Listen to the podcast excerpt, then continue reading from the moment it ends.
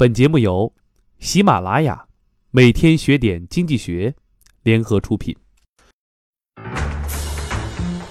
经济实事儿，一篇文章带你了解观点、看法，带你从不同的角度看世界。每天学点经济学，带你从经济的角度了解世界。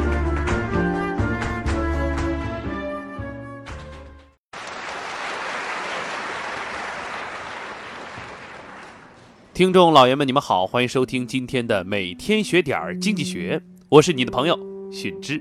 我们今天的文章是 A 股在等待一件大事儿。被业内人士普遍认为，已踢完上半场的牛市，下半场的新鲜血液从何而来，也颇令投资者纠结。这也令今年 A 股纳入 MSCI 指数有望获实质性进展这样的消息颇受关注。四月二号，有消息称，目前 MSCI 指数已展开 A 股纳入全球指数的第二轮查询。广州一券商投行相关人士向记者证实了这一消息。这几天和 MSCI 公司有过沟通，确实是开启了第二轮征询意见，主要是 MSCI 所服务的机构投资者。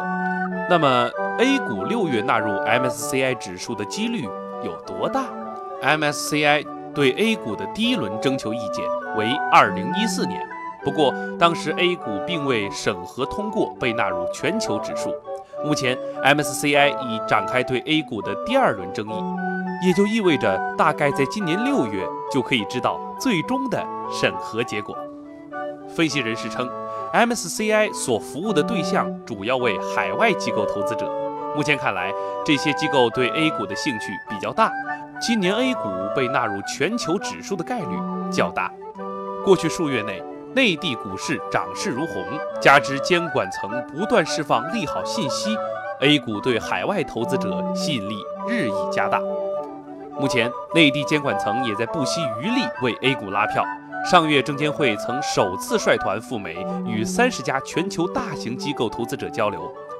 目前，则着力布局深港通及注册制改革，加大内地股市开放力度。一名接近 MSCI 的内部人士称，最终结果将在六月揭晓。目前来看，积极的信息要多于消极的。那么，纳入 MSCI 指数对 A 股将产生什么影响呢？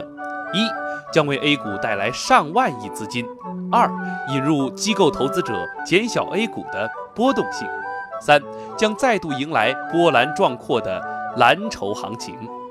好了，感谢各位收听本期的每天学点经济学，我是你的朋友许之，我们下期再会。